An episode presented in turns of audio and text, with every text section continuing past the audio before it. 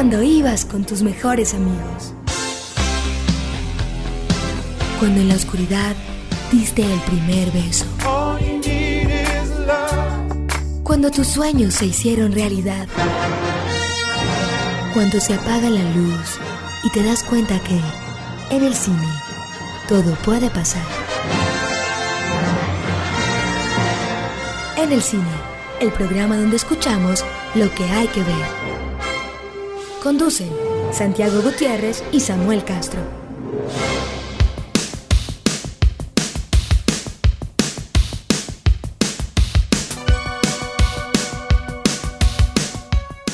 Bienvenidos a En el Cine, el podcast donde escuchamos lo que hay que ver eh, esta vez o en este episodio con la excusa de una película estrenada en la cartelera colombiana que también estuvo ya en las carteleras iberoamericanas porque la idea es que la audiencia es para todos los que hablamos en español y vemos películas no, no dobladas al español, eso sí. Eh, nos escuchan eh, por las distintas plataformas y le doy la bienvenida a mi compañero de estas andanzas, don Santiago Gutiérrez. ¿Cómo me le va? ¿Qué tal? ¿Qué tal, Samuel? Saludos a los oyentes. Que nos pueden escribir a los correos, al correo, digamos, a la cuenta de correo de En el Cine, que es en el cinepodcast.gmail.com o a nuestras cuentas de Twitter, la de Santiago. San Gutiérrez J. Y la mía que es arroba Samuel Escritor.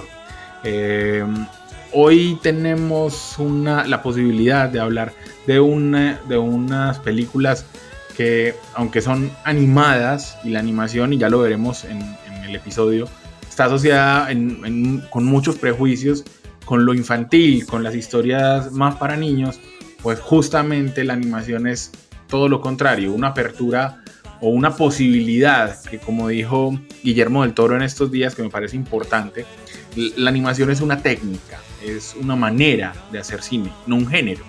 Y esa es una, es una confusión que reina en, digamos, en muchos ámbitos. Como se dice, es una película animada y ya, como si eso definiera a la película animada. Entonces, hoy, eh, justamente en el episodio de, esta noche o este día, no sé de dónde nos están escuchando, no sé si además en Amazon Music, en Deezer, en Spotify, en Evox, en, bueno, en, iTunes Podcast, en, en, todas las plataformas donde nos encuentra, pues no sé si nos está yendo de día o de noche, pero en el episodio de hoy vamos a hacer, vamos a hablar de este cine animado y vamos a empezar por un recomendado que está en la cartelera colombiana y que se encuentra en algunas salas de Latinoamérica.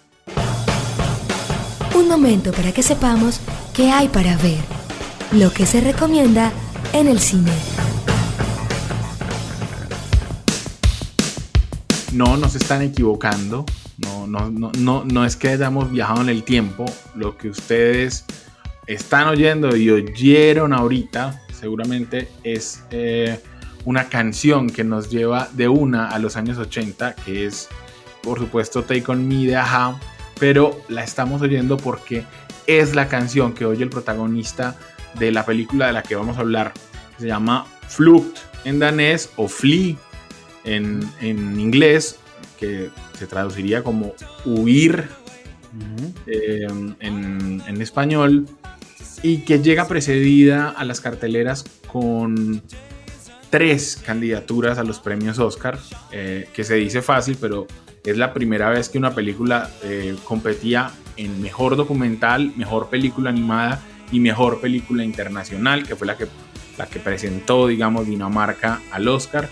Y llega también como la mejor película, el, eh, premio de la audiencia que se gana en Anima, que es uno de los dos principales festivales de animación que se da en Bruselas, y el otro que es el Annecy, donde ganó mejor música original y se ganó el, el premio Cristal a mejor película.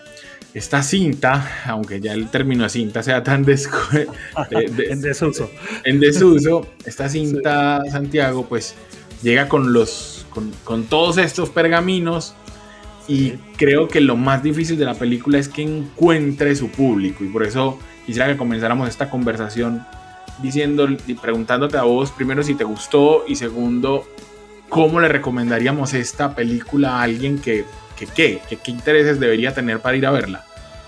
Sí, sí, claramente a mí me gustó bastante, la verdad. Y, creo que va, quiero agarrar un poco e, ese criterio eh, del que hablabas de pensar eh, la animación como un género, eh, un género además relacionado con lo infantil que, que, ha, que ha limitado las posibilidades. viendo, viendo la película, yo decía, pucha, aquí hay una propuesta para generar un montón de historias que no están documentadas y una forma de narrarla que realmente puede impactar. ¿A quién se la recomendaría? Eh, a ver, creo que la película tiene un, activismo, podría llamarlo, no sé si la palabra sea adecuada. Tiene unas inquietudes sociales eh, que están adentro, y, pero al final se narra a partir de una historia muy humana.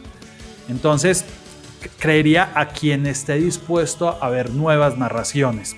Pensaría así como, principio. Quien le guste una historia muy lineal o un documental eh, muy clásico, tal vez se sienta un poco agredido por este tema. ¿Por qué hablo de los temas? Porque los trata temas que pueden ser polémicos, pero los trata a partir del recurso de la animación, eh, te permite llevarlos de una manera muy fluida y de unos recursos que que de, imágenes reales que el director eh, decide utilizarlas un poco como validador, como, como listo, si cree que la animación lo saca mucho, vea que esto realmente sucedió. Es eh, como un cable a tierra un poco. Ese recurso me gustó. Prøv en lille smule længere Bare lidt. Så hvis du ligesom lukker øjnene nu, ja. og prøver at trække vejret sådan dybt ind,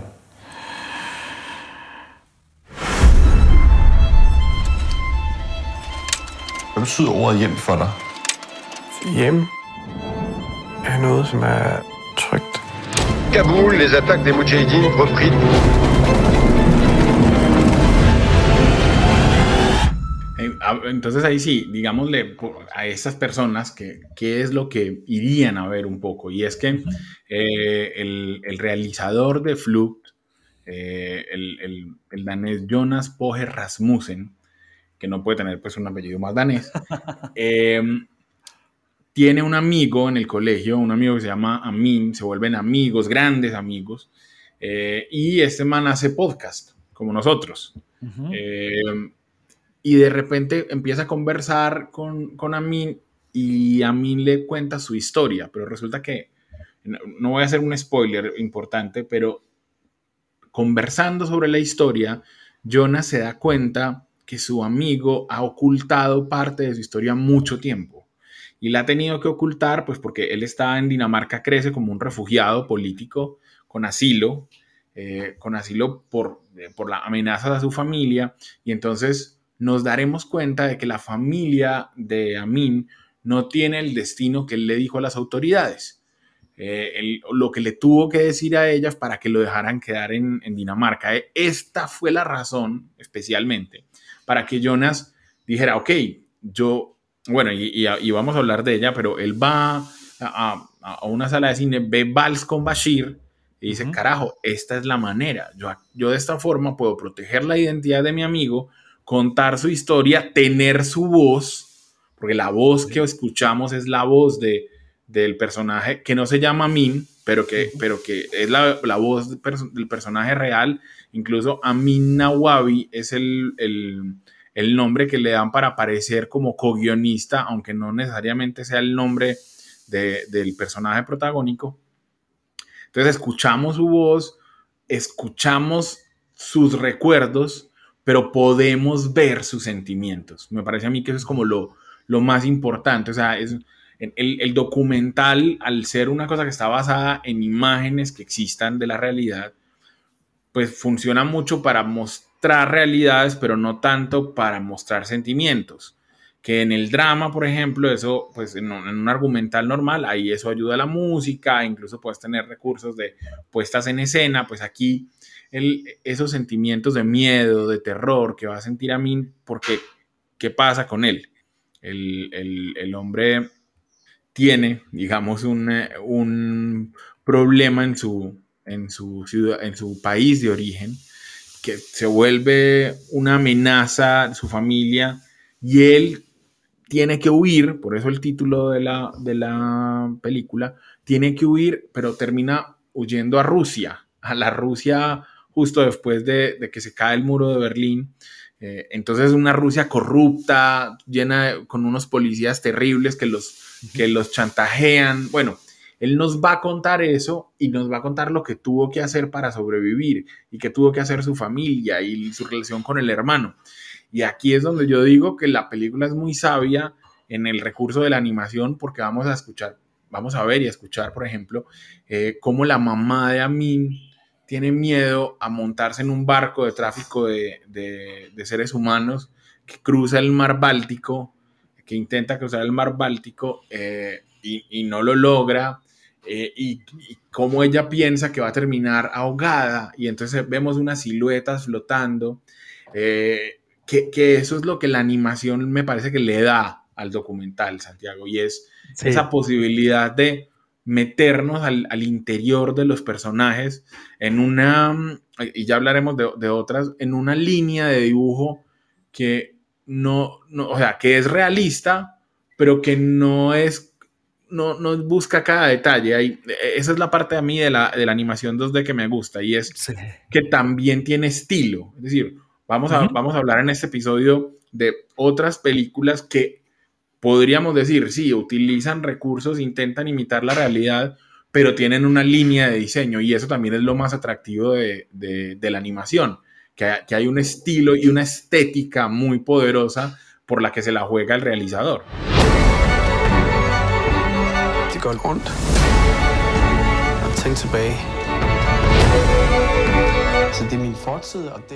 Sí, Samuel, y aquí además el realizador aquí toma decisiones sobre el estilo que narra. Hay una, hay una, la historia está narrada de una manera, pero cuando hay como recuerdos, no sé, difusos, oscuros, eh, utiliza eh, un juego de sombras, de siluetas, que creo que también aporta. Y creo que parte de esa conexión con el personaje de la que estás hablando es la decisión del guion de narrar digamos, tres historias paralelas, muy equilibradas, que nos dan las capas de este personaje. Una es, digamos, el personaje, bueno, este es un poco spoiler también, el personaje descubre desde muy pequeño que es homosexual en la Afganistán eh, comunista, que es en la que él em, empieza a crecer y se generan los conflictos. La otra es la historia de Afganistán y cómo este tema de refugiados y todo este tema de, la trata de personas por el Báltico del que hablamos. Y la otra es su historia personal, que creo que también se, y que se van juntando y creo que huir también se refiere un poco a eso. Él está huyendo de su propio recuerdo y se niega un poco a ser feliz porque se siente culpable en su vida actual. Y digamos, es al final como esas tres historias, él, digamos, se encuentra y esa narración que hace el director como si fuera casi que un psicoanálisis, como si él fuera análisis. O sea, eh, eh, el, personaje está hablando casi, de hecho, él lo dibujan, no sé si fue así la entrevista, como en una postura de, análisis que lleva que, que, que estos tres estos tres caminos terminen por conformar un personaje con el que realmente se conecta a pesar de que uno escucha la voz y que es una animación y que podría tomar distancia y no, al final uno termina por conectarse con esos sentimientos. Eh, solo voy a decir eso, que eh, lo que vos estás diciendo de la postura de análisis, yo, yo lo vi en, la, película, vemos que eh, Amin está acostado y tiene como, está acostado sobre un tapete, como sobre un tapete persa, digamos. Pero entonces la cámara, porque es como si, y nos muestran como, como si el, amigo Jonas lo estuviera grabando, la cámara está puesta desde arriba mirando hacia abajo en, vertical para que el tapete le funcione de fondo. Entonces yo creo que también es como buscando que la confesión de Amin fuera cómoda pero de una vez pensando en, esto seguramente intentó ser en algún momento porque las grabaciones que recoge Jonas fueron a lo largo de los años que le va sacando la historia. En un momento paran porque a mí no es capaz de seguir contando. Yo creo que eh, esto intentó ser un documental tradicional. Y cuando al, al, director le llega como la revelación de hagámoslo animado pues hay un, hay un montón de, planos que él ya tenía que digo, esto me parece pues lo, me, aporta estéticamente a la cosa. A mí, yo digo que la película me, me, sorprende en muchos casos eh, pero me vuelve a reafirmar en, la, en las grandes posibilidades de la animación para contar un montón de historias que además, debo, debo decirlo, aunque las películas sean eh, costosas en animación también, porque no, no, no podemos decir pues que, que el, presupuesto de, de Flea, que fue de 3.400.000 dólares, pues con eso se hace, con eso se hacen un par de películas aquí en Colombia eh, y, y, varias películas del paseo. Eh, pues es, es, mucho más económico que si vos intentaras recrear esta historia en argumental. Eh, entonces, la animación también te permite un montón de situaciones, tener tener un barco, tener a los traficantes, tener los extras, montar un montón de vainas que, además habrían exigido, si fuera un documental tradicional, una, una investigación en material de archivo muy brava y probablemente con menos impacto, porque no logramos eh, estar en, presentes, digamos, cuando a mí, por ejemplo, se encuentra con otro muchacho un poquito más grande que él y, y, ese muchacho lo apoya tanto en su parte afectiva como de sentirse que vea tranquilo, usted puede ser homosexual, como en, en darle seguridad para un viaje eh, que tenía muchos peligros. Entonces, no sé Santiago, a mí, a mí me, me encanta como las posibilidades que abre la animación y por eso también vamos a hablar un poquito de, de esas posibilidades que vos tenés ahí una historia, digamos, eh, eh, que abarca un montón de títulos que pueden ser interesantes para nuestra audiencia. Sí, para terminar, Samuel me, me gustó la decisión que él toma, que ya lo dijiste al comienzo, poniendo a Take On Media pero también más adelante suena Roxette, como ese pop escandinavo es, digamos, también una línea un poco sutil que maneja el director como, como de sinónimo de libertad. Eh, porque claro, Escandinavia termina siendo la libertad para, para nuestro protagonista. Sí, sí, sí, Samuel, sabes que cuando empezamos a, preparar este programa, eh, me puse a buscar y, mira qué, bonito que eh, animación viene de la palabra anima, que es alma eh, en latín. Entonces, animación sería algo así como dar alma a algo. Y bueno, y de alguna manera eso es lo que hace un dibujante dar alma a algo que es inerte y, generarnos estas emociones de las que estamos hablando en Flea. Y, la búsqueda de estas imágenes en movimiento viene desde, desde mucho antes del cine y no solo eh, eh, en las artes ha estado, incluso si nos vamos a las pinturas rupestres de la antigüedad, a, a Egipto y sus jeroglíficos, pinturas que ha habido en Grecia o en la cultura china. Pero esta obsesión por generar movimiento, que terminaría con el cine, también viene desde, desde 1640, cuando se inventó la linterna mágica, que era un juego de cristales que proyectaba movimiento. Después, en 1800, se, comienza a trabajar con unos equipos y, en 1888 Emil Reynolds eh, inventa el praxinoscopio y es un teatro óptico, le empieza a meter música. Eh, ya para 1906 se hace los primeros intentos de películas. Eh, Emil Cole hace unos cortos para 1908. Méliès en 1912 empieza a experimentar con técnicas de, de, de, animación. Eh, y digamos más adelante surge eh, los hermanos Fleischer, eh, salen con personajes como Betty Bob y Popeye. Uh -huh. Después, para, para, los 20 salen los primeros cortos y creo que lo que hace el click termina siendo es la llegada del señor Walt Disney en, en los 30, que, que, digamos él, a pesar de que con la guerra se ve detenido su trabajo, empieza a hacer un trabajo mucho más depurado. Eh, en, en, la guerra fue propaganda política, y, y, después, eh, en, después de los 50, Disney se fortalecería, pero en los 60 y 70 de mano de, de, de por ejemplo, de la productora como Hanna-Barbera, se convirtió más en un tema de televisión y ahí es donde caemos en lo que estábamos hablando. La, el común del público lo asoció más al cine infantil.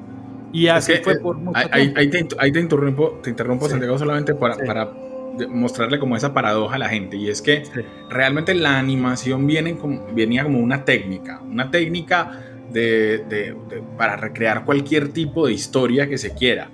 Pero entonces lo que vos mencionás, cuando la animación cruza ese umbral de la televisión y entonces la audiencia y el rating mandan la parada, pues se nivela por lo bajo, es decir, se nivela por los niños. Y para que los niños, y no lo dije intelectualmente, sino que para que los niños puedan acceder a ciertos contenidos, los contenidos se tienen que pasteurizar un poco, llamémosle así. Es decir, hay que quitarles por, por normas y por cosas sociales, hay que quitarles como si los niños no estuvieran expuestos a la violencia o al sexo o a un montón de cosas desde muy temprano en su vida pues sale, esta idea como de vamos a proteger a los niños.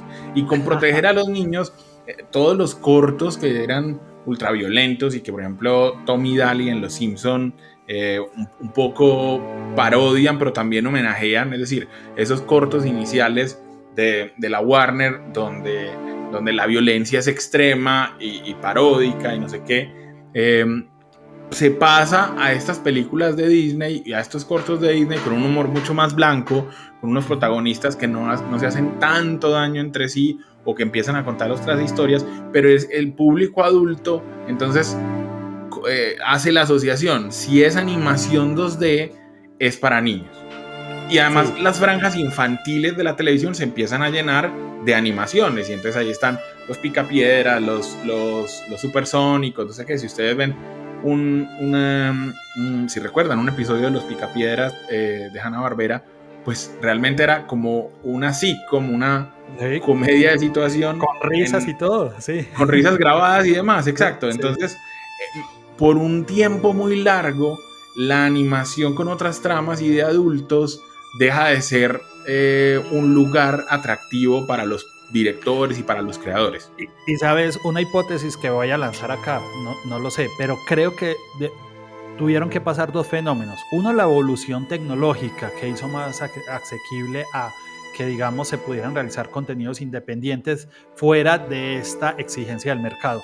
Y la segunda, una generación que creciera con esa animación y siendo adulta se la apropiara para temas más adultos. Creo que esas pudieron haber sido dos, dos, dos, dos causas. En, en una persona que empezó a trabajar la animación es Gerald Potterton, que en 1981 eh, hubo una película heavy metal que era eh, el nombre de una revista.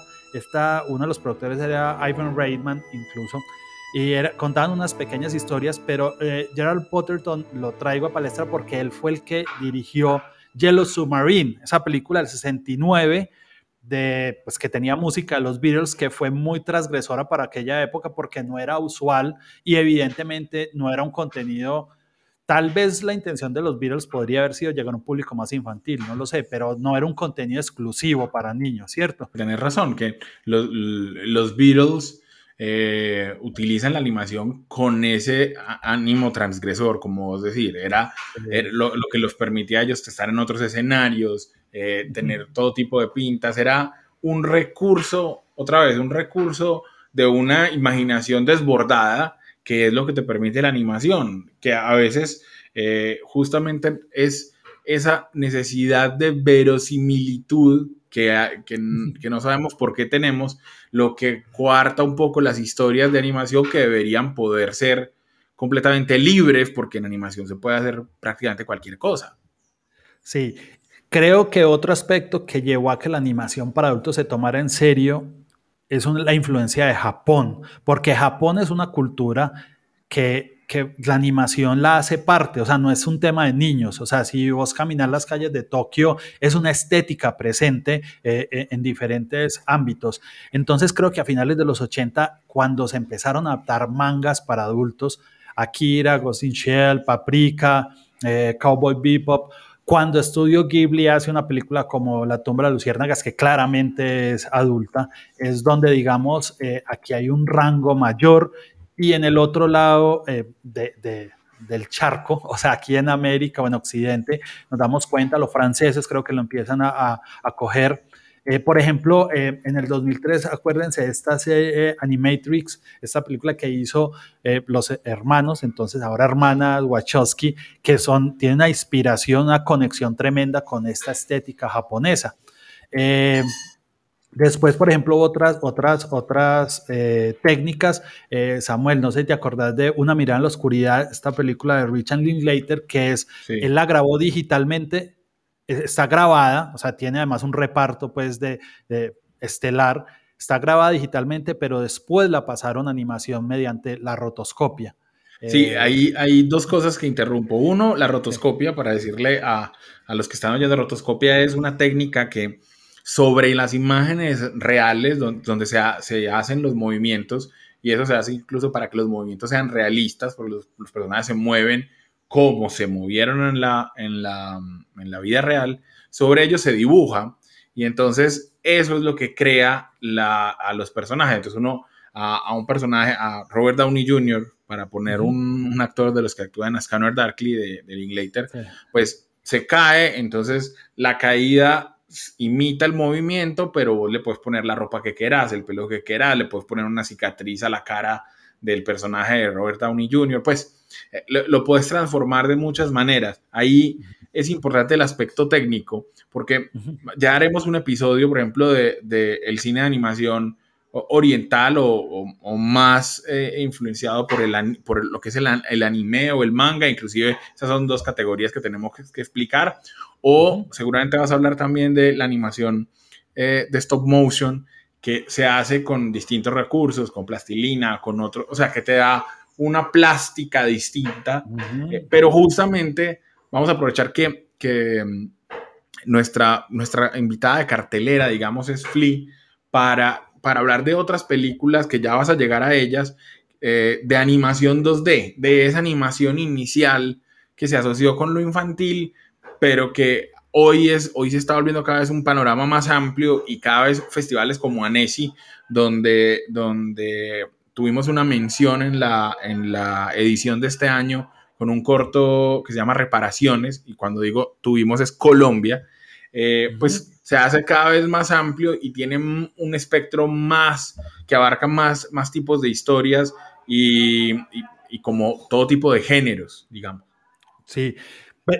Te invito entonces, ¿por qué no hacemos, digamos, una parada más en esta historia, un poco, este recorrido un poco aleatorio que estamos haciendo, cuando una película eh, movió los cimientos un poco de Cannes pa- y, y la gente dijo, miércoles, aquí puede haber una propuesta interesante. Bueno, vamos- hablemos entonces en una nueva sección de esta película que ya estoy seguro ya de cuál es.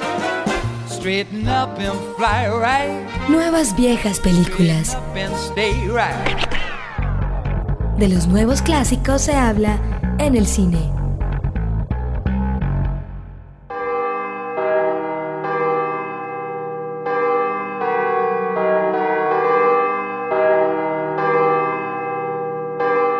Parce qu'on m'a dit, eh, si tu retournes, je sais pas, ce- ceci et cela vont arriver.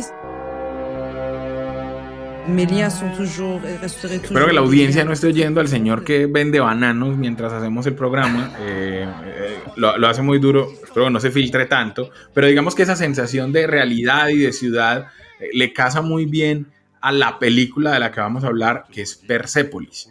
Estrenada en 2007 en el Festival de Cannes y destacada porque eh, es Cannes, digamos, ganándose el premio del jurado, que es uno de los tres más importantes del palmarés del festival, eh, lo que hace que la película tenga ese boom, digamos. Es decir, ya había sido un éxito, lo Marjan Satrapi, eh, o Satrapi, eh, que es la persona que escribe y dibuja las novelas gráficas que vinieron antes de la película y que además cuenta su historia, porque es realmente una autobiografía, pues hace esta película eh, adaptando sus novelas, la- originalmente eran dos tomos, en, eh, en Estados Unidos incluso creo que se publicaron cua- en cuatro entregas, pero las junta y hace Persepolis, una, una película que narra la vida de una niña que crece en Teherán,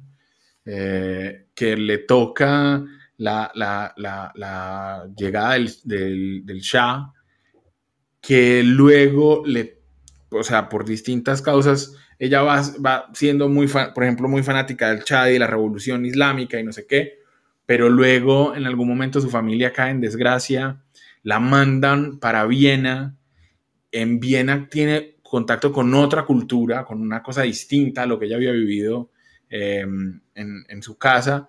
Y cuando regresa, de pronto siente la represión porque ya le toca es la República Islámica. Y entonces las mujeres con velo. Y ella viene de Viena donde, donde eso no era necesario. Y ya no puede cantar y ya, ya está proscrito Bruce Lee. Porque yo me acuerdo que, que ella comienza imitando a Bruce Lee. Eh, entonces, todo esto se narra en una técnica que escoge Satrapi, que es solo dos colores en casi toda la narración. Eh, un poco para, me parece a mí, para todas estas, secuencias de Irán, porque es dramático ver a las figuras femeninas vestidas con el velo y con, y con, y con el traje que las oculta, que, que solo les deja ver el rostro. Eh, y uno se siente además, siente la opresión y esa técnica de solo dos colores aumenta esa sensación. Eh, él tuvo mucha, digamos, mucha suerte, pero también un olfato tremendo y es que eh, Satrapi toma a Chiara Mastroianni y a Catherine Deneuve para que hagan las dos voces principales que son las de la protagonista y las de la mamá. Eh, y ellas son madre e hija en la vida real. Entonces, y además un acontecimiento en Francia, porque estamos hablando de, por supuesto, de la hija que Catherine Deneuve tuvo con Marcelo Mastroianni. Entonces, era un acontecimiento cultural, eso le da también el impulso a la película, digamos, en prensa y demás.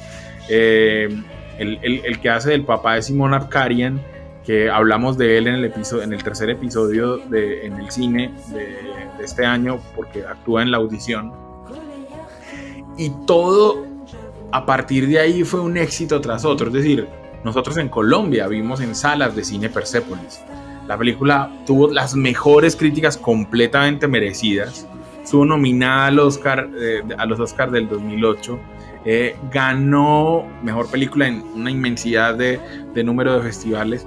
Pero Persepolis además le dijo a la gente, vea, es que esto también se puede narrar en animación es decir, no, eh, no, no, no tiene que ser tan realista. Los personajes no. Los personajes pueden, pueden, tener, pueden estar estilizados, porque me parece que Persepolis le, le cogía, digamos, ángulos y maneras de, de, dibujarse que salían del expresionismo alemán mucho.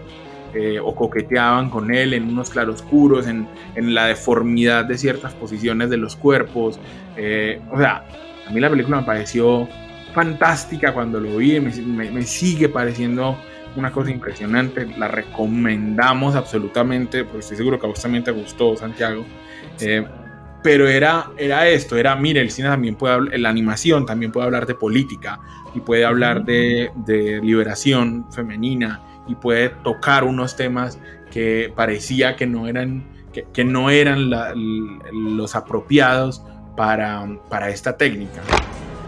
Le peuple a voté démocratiquement à 99,99% pour la République islamique. Le voile est synonyme de liberté. Sortez tout en rang.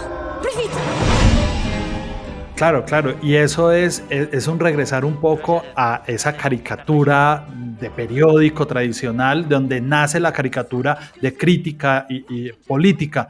Y aquí, digamos, lo critica desde la cotidianidad de, de, la historia, digamos, de esta chica.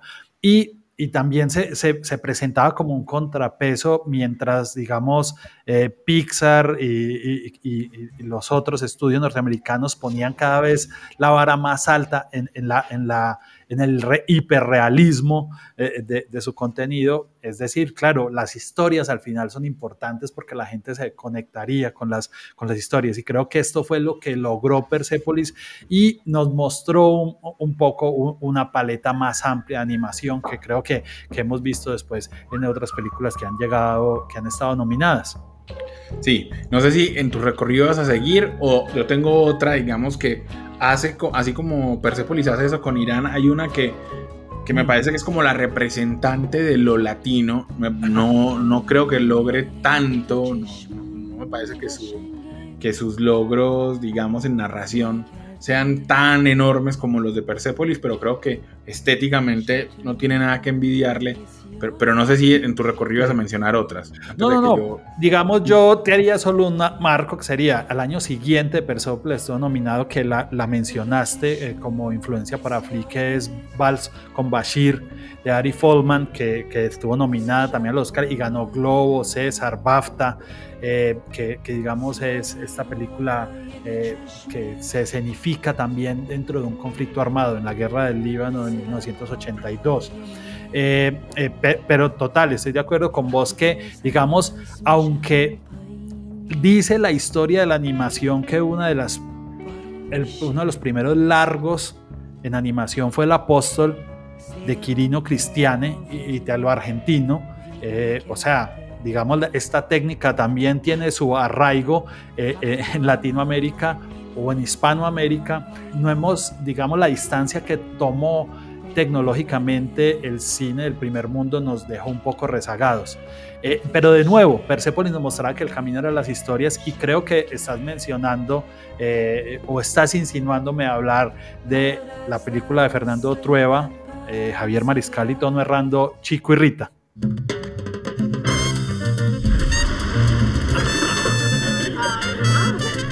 Exactamente. Chico y Rita, que es una una película de 2010.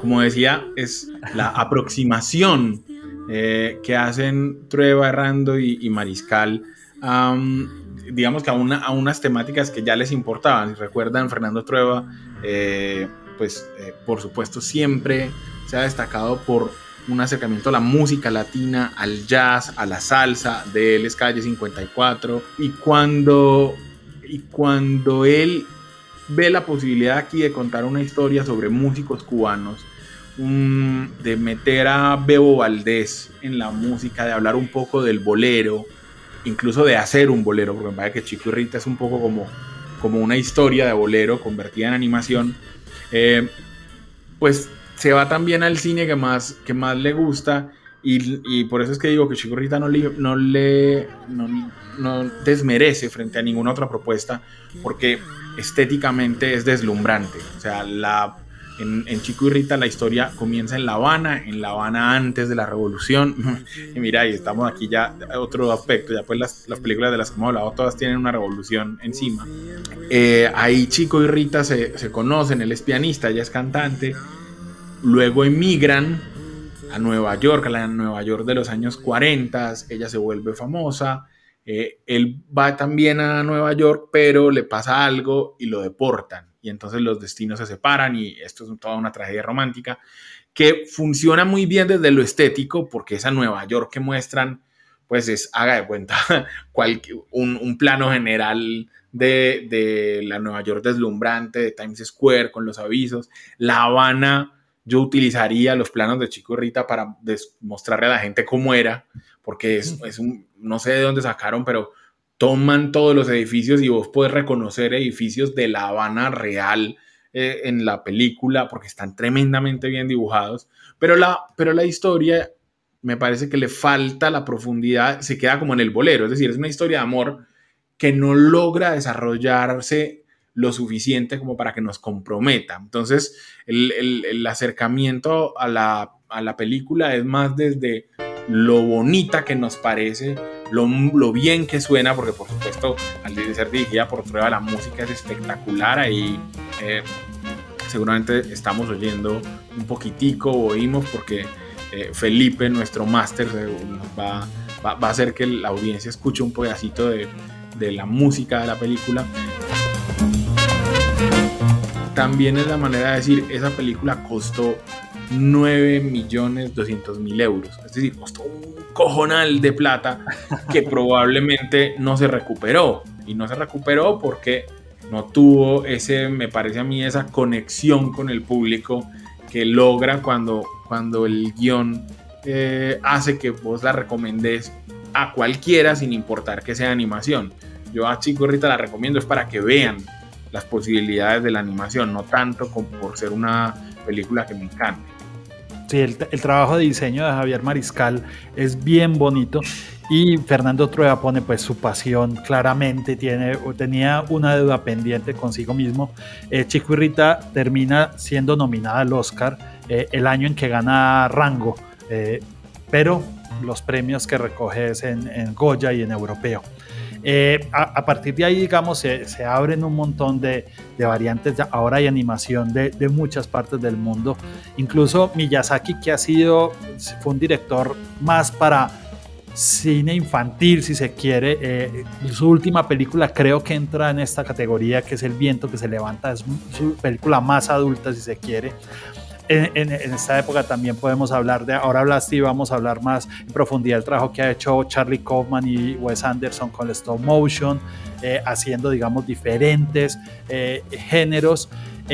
y, y, digamos, para terminar, digamos, esta paleta, creo que en redes sociales fue muy innovador la propuesta principalmente inversión polaca de Loving Vincent, que era, digamos, esta película sobre un segmento de la vida de, Vincent Van Gogh, que era hecho con óleos.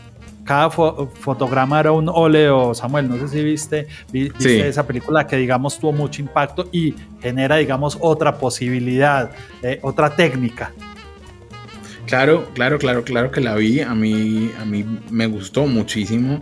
Eh, siento un poco que, o sea, lo mismo, me parece que le faltaba un poquito en, la historia, pero visualmente también es deslumbrante. La pueden ver eh, en Prime Video em, y, ahí la pueden gozar los fanáticos, no solo de la animación, sino también de Van Gogh y de, y de, y de la pintura.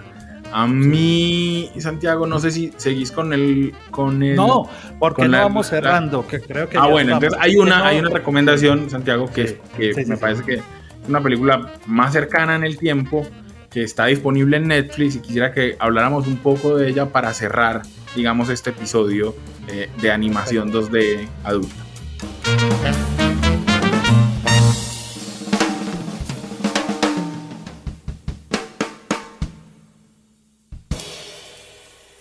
Hello. My name's Forrest, Forrest Gump. You were afraid to be my dad. I didn't want to get into trouble. You talking to me? You talking to me? Well, who the hell else are you talking? Talking to me? Películas para la casa, en el cine. Il pleuvait fort sur la grande route, elle cheminait sans parapluie. Santiago, imagínate que yo te dijera que el protagonista de una película es una mano. Una mano que se levanta en lo que parece ser un laboratorio. Eh, no sabe muy bien dónde está, está desorientada y de repente esa mano se escapa del laboratorio y tiene que buscar el cuerpo o su cuerpo por las calles de París. Eh, eso, imagina, tratar, de imaginar eso en algo que no sea animación. Sí, sí, sí. Pues, es imposible, es imposible. O sea, no, no, no, no, no harías un peso por una película si no fuera animada. Sí, sí, sí, no tendría credibilidad, tener razón. solo podría caber en la, en la cabeza de, de Guillaume Laurent, que, es quien aquí escribió una novela que se llama Happy Hand. Eh, Laurent lo habíamos escuchado porque él fue quien coescribió el guion de, la aplaudida Meli con Jacques Jonet.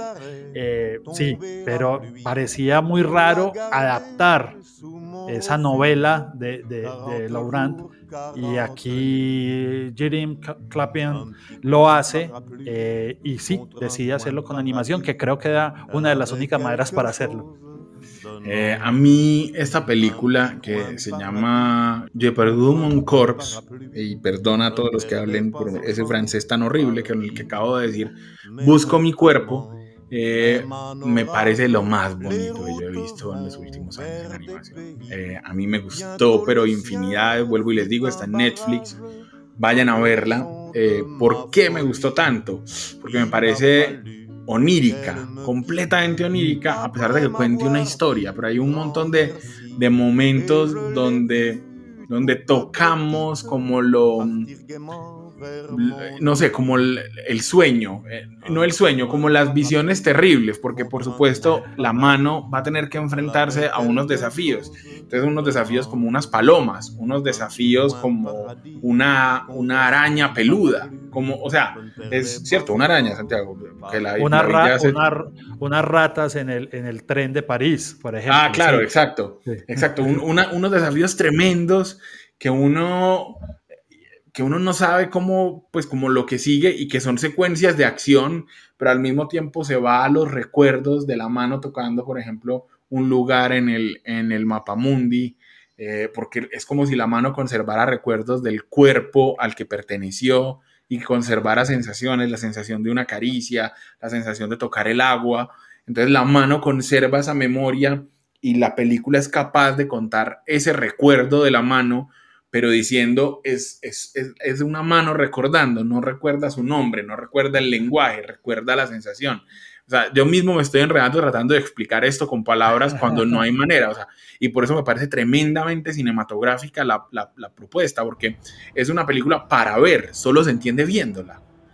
Sí, total, total. Es la mano, es las manos son protagonistas y es un homenaje un poco a las manos. Pero Samuel, paralelo a esto, hay una historia, si se quiere, un tanto convencional, como de tipo comedia, eh, drama romántico, un poco. Eh, Sí. de- que, que va trayendo que es la historia. Y creo que esa es una de las grandes virtudes. Hace, digamos, va, maneja temporalmente eh, lo que es un poco el pasado, lo que es el presente de la mano y, y diga, y también termina con un final o un futuro abierto. E- Este manejo temporal también e- es, es bellísimo a partir de esa sensibilidad que estás planteando que, que maneja. Sensibilidad que aquí es evidente, o sea, porque realmente la mano es nuestro órgano de mayor, con el que sentimos, Uso. digamos, la piel. Sí. El, el Círculo de Críticos de Nueva York la nombró la mejor película de animación del 2019. Eh, la Asociación de Críticos de Los Ángeles también le dio ese premio. Ganó mejor película independiente en los Annie, que donde tuvo seis nominaciones. Por supuesto, ganó el premio César a mejor film de animación. A mí, a mí, o sea, todos estos, digamos, pergaminos para decirles que, uy, yo, o sea, si me pusieran de, de o sea, entre Persepolis, Flea y esta película, no sabría decirles cuál me gusta más. O sea, son las tres tan distintas y al mismo tiempo tan impactantes que yo espero que de este episodio al menos se vean una de ellas, la salgan a buscar, porque eh, Santiago, vos por ejemplo decías, la mano que aparece en, en- en Perdí mi cuerpo o en, o en Busca de mi cuerpo, que le han dado muchos títulos en español, eh, la mano es realista, es decir, tiene cinco dedos, cuando la animación normalmente utiliza cuatro. Sí, la infantil, digamos. Sí, hay que decir, no sé si lo, has dicho, Samuel, que Perdí mi cuerpo está en Netflix, pueden buscarla y, y la pueden ver. Película que estuvo nominada al Oscar, que fue estrenada en Cannes, o sea, y todo el recorrido que ha hablado Samuel. Realmente queremos hoy, seguramente muchos se nos quedaron afuera de este camino, Samuel. Por eso quisimos hacer un recorrido rápido. Si quieren, interactuemos en las redes y nos dicen películas para que hagamos, digamos, aquí un, un grupo de recomendación de películas animadas para adultos. Pero dejarles el antojo de estas que dijimos para ver, para, para que miren otro espectro que algunas veces nos hemos quedado en esas etiquetas de las que hemos hablado. Va a ser un viaje, si se, si se, si se animan en esto, si se animan. Todo, todo se, puede, se puede hacer muchos chistes con esto. Este es un episodio muy animado y demás. Pero para no terminar con chistes malos, pues pensemos que meterse en, esta, en este tipo de animación y disfrutarla, pues es un, es un viaje de placer. Y por eso vamos a terminar justamente con Joyride, la canción de Roxette que suena y hace parte de la banda sonora de Flea o de Flute en, en danés. Y con este viaje de placer los invitamos a que nos escuchen en el próximo episodio y todos los episodios que pueden bajar y pueden escuchar en las plataformas de En el Cine. Hello, you fool, I love you.